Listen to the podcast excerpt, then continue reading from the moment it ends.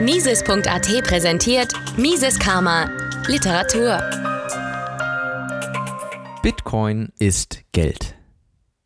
Ein Kapitel aus Bitcoin kurz und gut. Banking ohne Banken von Jörg Platzer erschien 2014 im O'Reilly Verlag. Geld? Was ist das eigentlich? Wir haben uns in diesem Buch bislang mit technischen Grundlagen und der Nutzung von Bitcoin beschäftigt. In diesem Kapitel möchte ich einige Gedanken und einiges Geschichtliche zum Thema Geld allgemein ausführen, damit wir Bitcoin innerhalb dieses großen Kontextes betrachten können. Ein erstaunliches Phänomen unserer Zeit ist die Tatsache, dass die wenigsten unserer Mitmenschen sich Gedanken darüber machen, wie das Geld, das wir nutzen, entsteht, funktioniert und kontrolliert wird. Erstaunlich deshalb, weil doch die meisten von uns den Großteil ihrer Zeit damit verbringen, es irgendwie zu beschaffen und weil es ein fester Bestandteil jeglicher wirtschaftlicher Betätigung ist. Wir möchten und brauchen es eben, weil wir damit unser Abendessen bezahlen, unsere Wohnung mieten und begehrte Produkte kaufen können. Wir beschäftigen uns also unglaublich viel mit etwas, das wir kaum verstehen. Henry Ford, Zitat, eigentlich ist es gut, dass die Menschen unser Banken- und Währungssystem nicht verstehen. Würden sie es nämlich, so hätten wir eine Revolution noch vor morgen früh. Zitat Ende. Nun findet ja mittlerweile ein breiter Diskurs darüber statt, ob Bitcoin besseres oder schlechteres oder ob es überhaupt Geld ist. Um die Geldfunktion von Bitcoin beurteilen zu können, ist es aber zunächst erforderlich, einen Schritt zurückzutreten und versuchen zu analysieren, was denn eigentlich die Qualität von Geld ausmacht und wodurch ein Ding überhaupt zu Geld wird. Die Menschheit hat in ihrer Geschichte eine Reihe von Geldsystemen hervorgebracht, von Kreditsystemen im Altertum über Edelmetallmünzen bis zum heutigen Zentralbank- und schuldenbasierten Fiat-Geld. Ganz abgesehen von allen möglichen und unmöglichen exotischen Systemen in bestimmten Regionen wie Muscheln oder zu bestimmten Zeiten wie Zigaretten. Von all diesen hat Gold sich bislang als das kultur- und zeitübergreifend am meisten akzeptierte Geld erwiesen und über die gesamte Finanzhistorie hinweg immer, wenn auch schwankende, Kaufkraft behalten. Wir wissen, dass Geld nur funktionieren kann, wenn alle Beteiligten Vertrauen in dieses Geld haben, was bedeutet, dass sie ohne jeglichen Zweifel davon ausgehen, dass, wenn sie es im Tausch für irgendetwas wie Arbeitskraft akzeptieren, dies auch jeder andere tun wird, sodass sie selbst es wiederum jederzeit gegen Waren oder Dienstleistungen eintauschen können.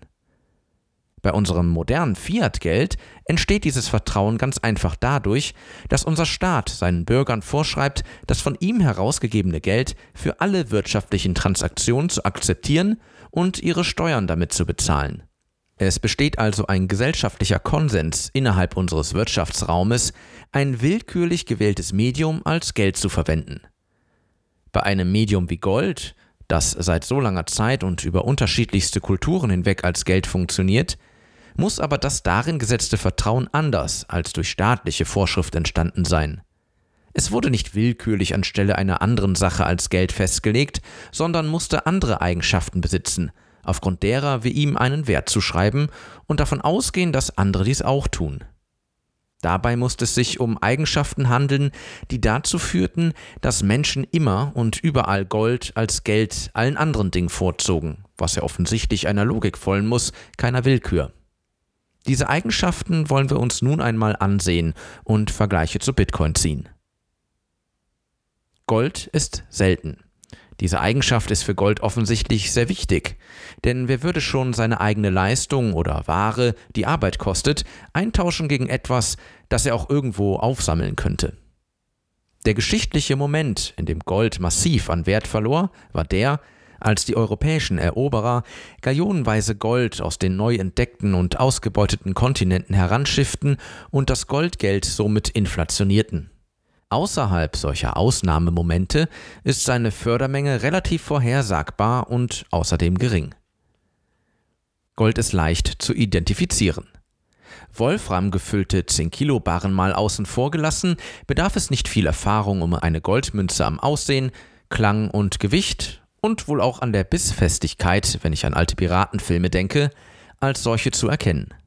Zumindest dann nicht, wenn man in einer Gesellschaft lebt, in der Goldmünzen als Währung eingesetzt werden und somit einen Alltagsgegenstand darstellen. Gold ist fungibel. Fungibilität bedeutet, dass jede Einheit des betreffenden Geldes austauschbar ist und auf die gleiche Weise wie alle anderen behandelt wird. Eine Unze Feingold ist eine Unze Feingold, egal woher und egal in welcher Form. Gold lässt sich teilen, auch wenn dies nicht ganz einfach ist. Gold ist haltbar. Es kann nicht zerstört werden, wird nicht schlecht, reagiert kaum mit anderen Stoffen, überlebt auch mal einen Hausbrand und geht ansonsten höchstens auf irgendwelchen Meeresböden verloren. Es ist leicht transportierbar, zumindest kann man den Wert von ein paar Zentnern Getreide in Form von Gold leicht in der Hosentasche transportieren. Gold kostet Arbeit, um es aus der Erde zu holen.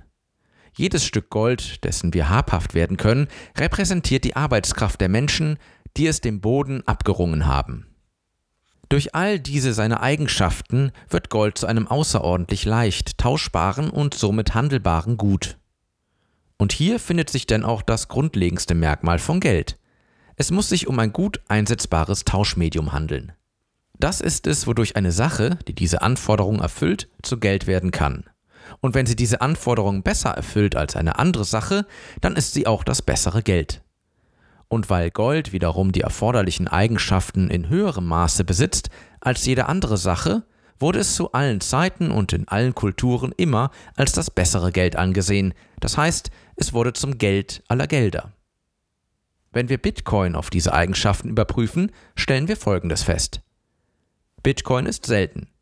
Die Geldmenge im Bitcoin-System wird zwar noch eine ganze Weile wachsen, dieses Wachstum wird aber mit der Zeit immer geringer und mehr als 21 Millionen Bitcoins wird es unter keinen Umständen jemals geben, was durch die zugrunde liegende Mathematik festgelegt ist. Bitcoin ist allerdings noch klarer identifizierbar als Gold. In der Mathematik gibt es kein Wolfram, das eine ähnliche Dichte wie Gold hat. Ein Bitcoin ist ein Bitcoin, wenn er kryptografisch validiert ist oder eben nicht. Mit dieser klaren Identifizierbarkeit geht auch die Fälschungssicherheit von Bitcoin einher. Bei Bitcoins handelt es sich um Datenbank-Einträge, über die jeder Netzwerkteilnehmer jederzeit informiert ist. In der verteilten Buchhaltung sind Fälschungen rein konzeptionell nicht möglich. Dazu müsste man das kollektive Gedächtnis der Mehrheit der Teilnehmer fälschen. Und das ist bei Bitcoin noch unmöglicher als bei Reihsteinen. Die Fungibilität von Bitcoin wird durch das Bitcoin-Netzwerk gewährleistet, das jede Transaktion immer gleich behandelt, egal woher sie stammt. Wenn der kryptografische Beweis erbracht ist, dass der Sender im Besitz des gesendeten Wertes ist, wird dieser entsprechend übertragen. Auch in Bezug auf Teilbarkeit, bis auf die achte Nachkommastelle per Mausklick und ganz ohne Zersägen oder Zusammenschmelzen, und auf Haltbarkeit. Wenn ich ein Backup habe, ist mir egal, ob mein Laptop mit meiner Wallet auf den Meeresboden sinkt. Hat Bitcoin gegenüber Gold durchaus Vorteile. Naja, zumindest solange es noch zwei miteinander vernetzte Computer auf der Welt gibt. In Bezug auf die Transportierbarkeit allerdings ist Bitcoin genau der finanzielle Punkrock, als den Charlie Shrem ihn bezeichnet hat. Nichts anderes von Wert lässt sich in einer Sekunde an irgendeinen anderen Menschen an einen beliebigen Ort auf dem Globus schicken und das auch noch ohne Antrag, Erlaubnis, Kontrolle und so gut wie gebührenfrei. Das gilt auch für den persönlichen Transport. Immer wenn ich jemanden an einem Grenzübertritt stirnrunzelnd vor dem Schild mit der Aufschrift wenn Sie mehr als 10.000 Euro an Wert mit sich führen, müssen Sie das anmelden. Stehen sehe, frage ich mich, ob das ein Bitcoiner ist, der sich überlegt, ob er jetzt dem Zöllner von seiner Altersvorsorge in der Wallet auf der TrueCrypt-Partition seines Laptops oder von seiner Brain Wallet erzählen sollte. Diese Leute gehen dann meistens weiter durch den grünen Ausgang und die Bitcoin-Besitzer darunter erkennt man an den fehlenden Schweißperlen auf der Stirn. Das Herstellen von Bitcoins kostet Arbeit in Form von Rechenkapazität, also Energie. Während jedoch beim Gold der Aufwand, eine Unze dieses Metalls zu schürfen, der gleiche bleibt, unabhängig davon, was diese Unze gerade auf dem Weltmarkt kostet, passt sich der Aufwand, der für das Mining von Bitcoins betrieben wird, dem Marktpreis von Bitcoin an. Je höher der Preis für Bitcoins ist, desto attraktiver wird es, sie zu minen, und desto mehr Leute beteiligen sich am Mining. Dadurch steigt die Netzwerk-Difficulty und somit auch der Aufwand, der betrieben werden muss, um einen Block zu finden und Bitcoins zu erhalten. Durch den gleichen Mechanismus verringert sich bei sinkender Nachfrage auch der erforderliche Aufwand zum Generieren von Bitcoins. Wie auch immer, wie beim Gold ist die bloße Existenz eines Bitcoins der Beweis dafür, dass jemand Arbeit aufgewendet hat, um ihn zu erlangen. Proof of Work. Bitcoins liegen genauso wenig offen herum wie Gold, man kann sie also ebenfalls nicht einfach einsammeln.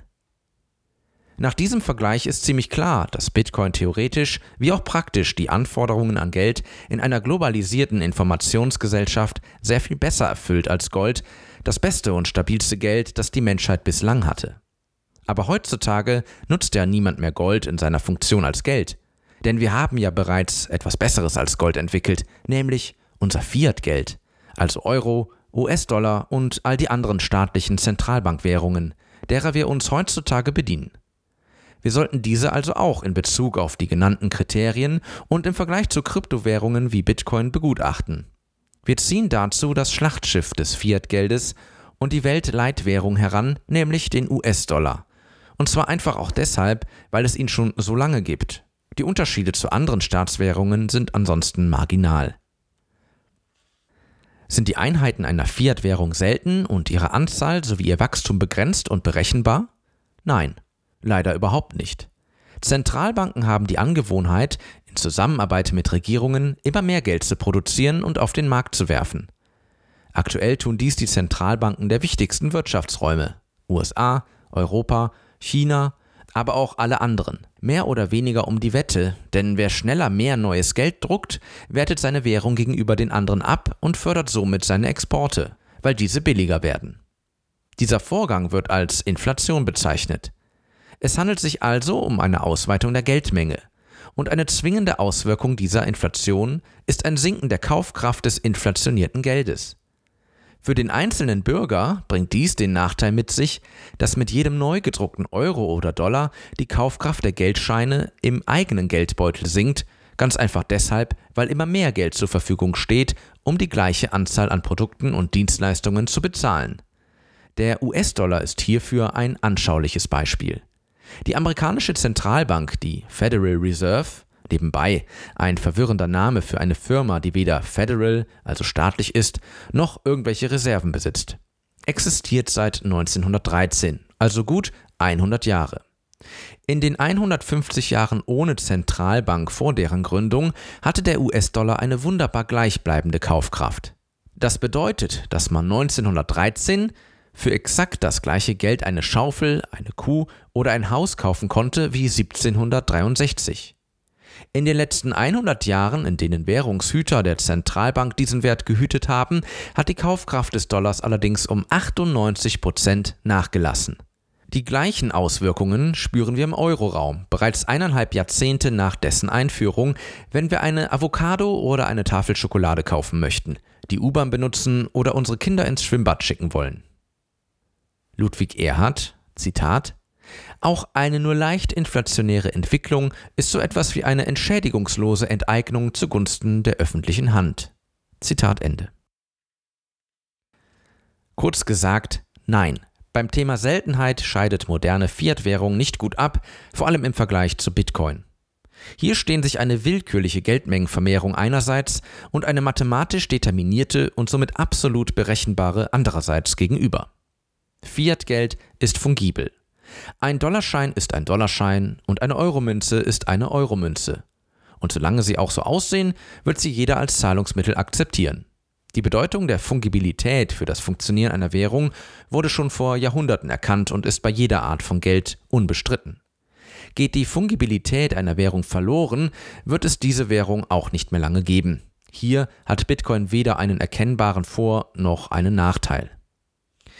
Fiat-Geld ist teilbar. Sicherlich nicht so teilbar wie Bitcoin, aber erst einmal einfach teilbar genug für die meisten Anwendungen. Dabei ist davon auszugehen, dass wir aufgrund der hohen Teilbarkeit von Bitcoin und vor allem aufgrund der geringen Transaktionskosten auch für kleinste Transaktionen Geschäftsmodelle sehen werden, die sich genau diesen Vorteil zunutze machen werden und die wir bisher einfach noch nicht sehen konnten, weil sie bislang mit Fiat unmöglich auszudenken, geschweige denn umzusetzen waren. Auch die Haltbarkeit von Fiat-Geld ist befriedigend, zumindest was die Haltbarkeit der bloßen Geldeinheiten betrifft, seien es Münzen, Scheine oder buchhalterische Guthaben. Diese Geldeinheiten sind zumindest länger haltbar als die durch sie repräsentierte Kaufkraft. In Bezug auf Transportierbarkeit bzw. Transferfähigkeit schneidet Fiat im Vergleich zu Bitcoin nur wenig besser ab als Gold. Natürlich kann man Fiat-Geld in viele Gegenden der Welt per Banküberweisung oder Kreditkartenzahlung transferieren, unter Berücksichtigung aller Geldverkehrsbeschränkungen und nur noch Abgabe von Identität und Einholung einer entsprechenden Erlaubnis selbstverständlich.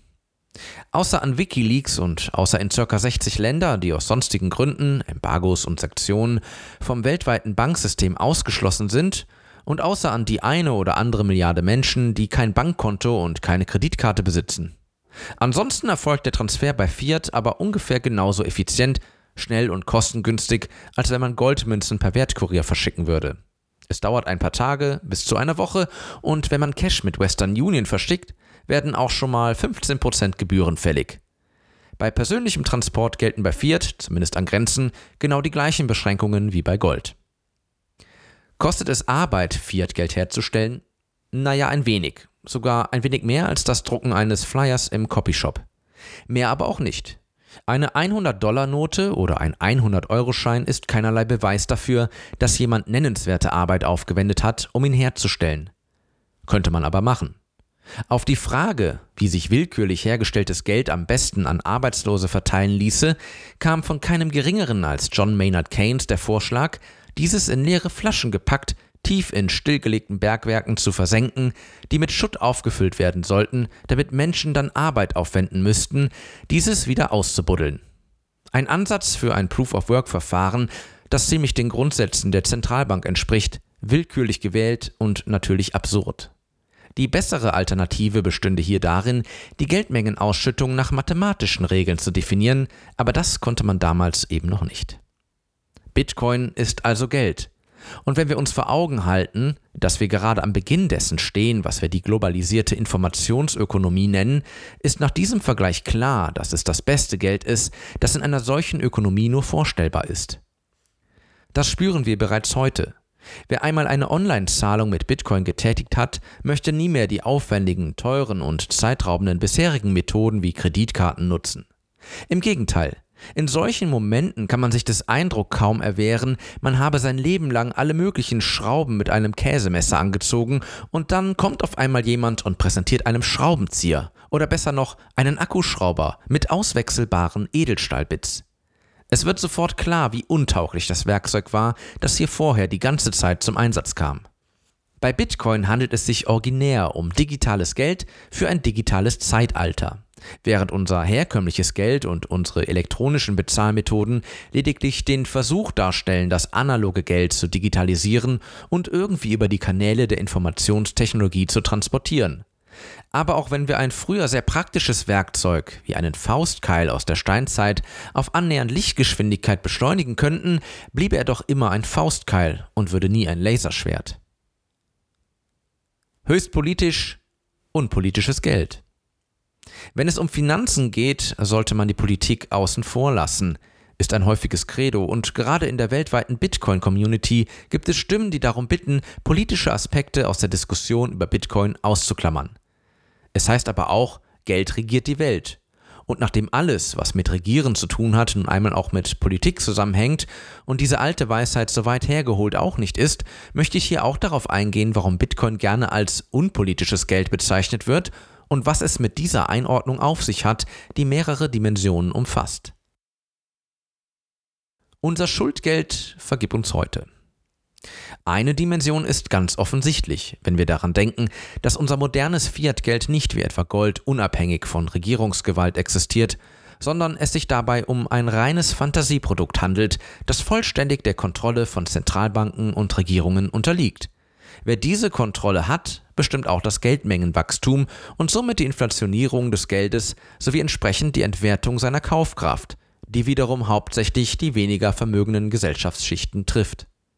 In unserem sogenannten Schuldgeldsystem funktioniert das auf die Weise, dass die Regierung die Zentralbank bittet, ihr Geld zu leihen. Deshalb Schuldgeldsystem. Dass die Zentralbank einfach druckt. Die Regierung schuldet der Zentralbank dann dieses Geld, das vorher nicht vorhanden war, und bezahlt dafür Zinsen, die die Bevölkerung über ihre Steuerabgaben erstattet. Ein Euro existiert also einzig und allein aufgrund der Tatsache, dass er von jemandem verliehen wurde. Die Vergabe des Kredites ist der eigentliche Geldschöpfungsakt. Da auf diese Weise in unserem System immer mehr Schulden als eigentliche Guthaben vorhanden sind, muss immer mehr Geld fair und geliehen werden, um Schuldzinsen bezahlen zu können. Hier erkennen wir auch bereits, warum in unseren Gesellschaften trotz noch so umfangreicher Sparpolitik und ständiger vehementer Forderungen, den Gürtel enger zu schnallen, die Schuldenberge unaufhaltsam wachsen und wachsen. Das Wachsen der Schuldenberge ist also zwingender Bestandteil unseres aktuellen Finanzsystems und keine noch so gut durchdachte Sparpolitik kann dies jemals verhindern. Zumindest hat es bisher noch nie funktioniert. Alle Schuldgeldsysteme in der Geschichte der Menschheit also seitdem die Chinesen das erste Schuldgeldsystem vor ca. 2800 Jahren entwickelt haben, sind ausnahmslos und immer an der diesem System immanenten Verschuldungsspirale gescheitert, und zwar ohne eine einzige Ausnahme. Wenn kein Krieg oder etwas Ähnliches dazwischenkommt, endet jedes Schuldgeldsystem in einer Hyperinflation oder mit ein wenig Glück vorher in einer Währungsreform. In allen drei Fällen sind es wiederum die weniger vermögenden Bevölkerungsschichten, die die Last tragen. Wer die Kontrolle über das Geld hat, kann aber auch Monopole für die Schöpfung von Giralgeld vergeben, bei denen es sich, und das ist wörtlich zu nehmen, ebenfalls um Lizenzen zum Gelddrucken handelt. Das sogenannte Giralgeld kommt nicht dadurch zustande, dass die Zentralbank der Regierung, sondern eine Geschäftsbank, also ein untergeordnetes Unternehmen mit der Lizenz zum Gelddrucken, einem Bürger oder einer Firma Kredit einräumt. Das Geld, das die Bank hier verleiht, ist nicht wie landläufig angenommen das Geld, das andere Bürger oder Firmen bei der Bank eingelegt haben und dort als Guthaben verbucht ist, sondern auch dieses verliehene Geld war nicht vorhanden, bevor die Bank es dem Konto des Kreditnehmers gutgeschrieben hat.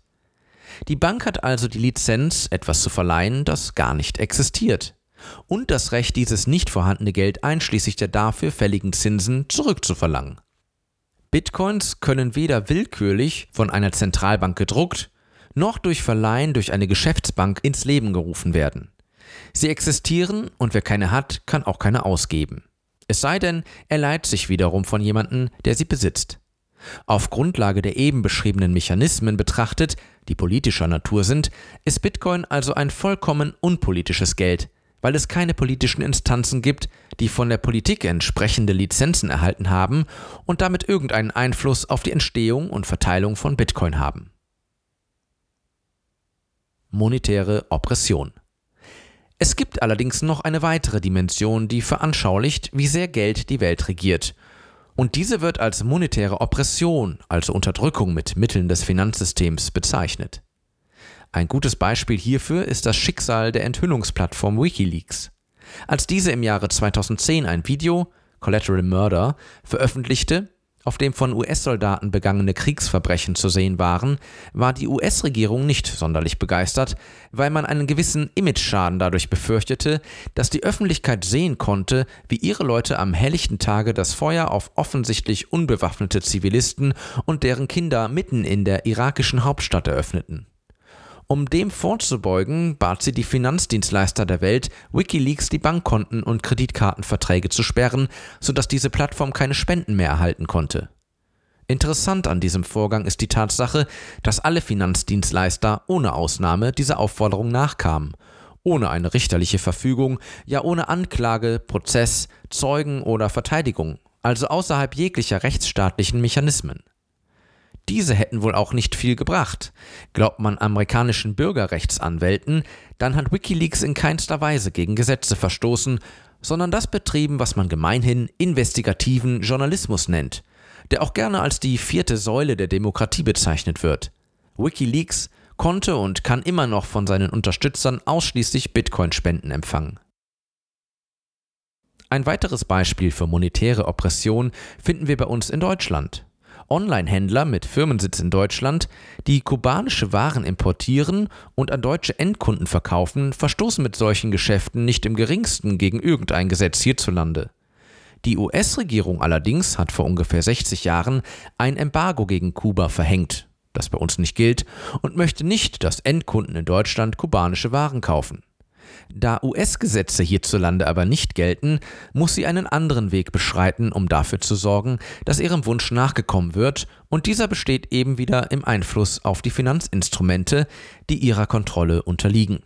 Wenn Sie also in Ihrem deutschen Online-Shop kubanische Waren an deutsche Kunden verkaufen und die Zahlungsdienstleister, die Sie in Anspruch nehmen, also Master, Visa und PayPal, Wind davon bekommen, werden Sie ganz schnell entsprechende Post erhalten, in der man Ihnen mitteilt, dass man die Zusammenarbeit mit ihnen kündigt. Sie können Ihren Online-Shop dann ganz schnell vom Netz nehmen, weil Sie keine Möglichkeit mehr haben, Geld zu empfangen, außer auf dem langwierigen Weg per Banküberweisung oder per Bitcoin. Diese Beispiele zeigen, was monetäre Oppression bedeutet. Die Einflussnahme auf Finanzindustrie und Bezahlmechanismen, um außerhalb unserer rechtsstaatlichen Rahmen politischen Einfluss zu nehmen. Dieser Einfluss beschränkt sich nicht auf Enthüllungsplattformen oder Online-Zigarrenhändler. Er wird ausgeübt auf ganze Gesellschaften, auf Länder wie zum Beispiel den Iran oder Industriezweige, Online-Gambling. Monetäre Oppression funktioniert in vielen Fällen schon wegen der Angst, seine Identität preisgeben zu müssen. Ein chinesischer Blogger, der regierungskritische Texte auf seinem Blog postet, dessen Infrastruktur er mit Kreditkarte bezahlt, dass die Kreditkartenfirma seiner Regierung ohne zu zögern mitteilt, wer hier schreibt und er kann deshalb sein Menschenrecht auf freie Meinungsäußerung nicht ausüben, wenn seine Ansichten der offiziellen Meinung der chinesischen Regierung widersprechen. Politisch, unpolitisch. All diese unterschiedlichen Formen von monetärer Oppression sind ausschließlich durch eine ganz bestimmte Eigenschaft unseres Finanzsystems möglich. Seine zentralisierte Struktur. Nur bei einem System, in dem es zentrale Instanzen, Banken, Kreditkartenfirmen, Zahlungsdienstleister gibt, besteht die Möglichkeit, diese zentralen Instanzen zu beeinflussen und dadurch zu kontrollieren, wer das System überhaupt einsetzen und nutzen darf und wer nicht. Die dezentrale Struktur von Bitcoin ist also der Garant dafür, dass dieses System niemals für die Unterdrückung politisch oder wirtschaftlich unerwünschter Aktivitäten missbraucht werden kann. Und hier finden wir auch den Grund dafür, dass Bitcoin gerne unpolitisches Geld genannt wird. Politische Instanzen haben weder Einfluss auf die Geldmenge, die Schöpfung und die Verteilung des Geldes, noch haben sie eine Handhabe zu bestimmen, von wem und zu welchem Zweck das Finanzsystem genutzt werden darf. Zugegeben, der Begriff ist leicht irreführend, wenn man bedenkt, dass dieser unpolitische Ansatz Bitcoin eigentlich zu einer höchst politischen Angelegenheit macht. Zu versuchen, Bitcoin von seinen gesellschaftlichen und politischen Implikationen zu trennen, macht so viel Sinn, wie bei einer Bundestagswahl alle gesellschaftlichen und politischen Aspekte auszuklammern. Und Wahlfreiheit in Bezug auf das Geld, das wir nutzen möchten, bringt Bitcoin ja nun mit sich. Das bedeutet aber auch, dass jeder einzelne von uns sich jeden Tag für das eine oder das andere Finanzsystem und damit auch für die Implikationen und Auswirkungen des einen oder des anderen entscheidet. Wenn wir uns an das eingangs erwähnte Sprichwort erinnern, dass Geld die Welt regiert, sollten wir diese Entscheidung mindestens so ernst nehmen wie unsere Wahlentscheidung alle vier Jahre am Wahlsonntag. Mises Karma, der freiheitliche Podcast. Eine Produktion von Mises.at. Hat Ihnen diese Folge gefallen?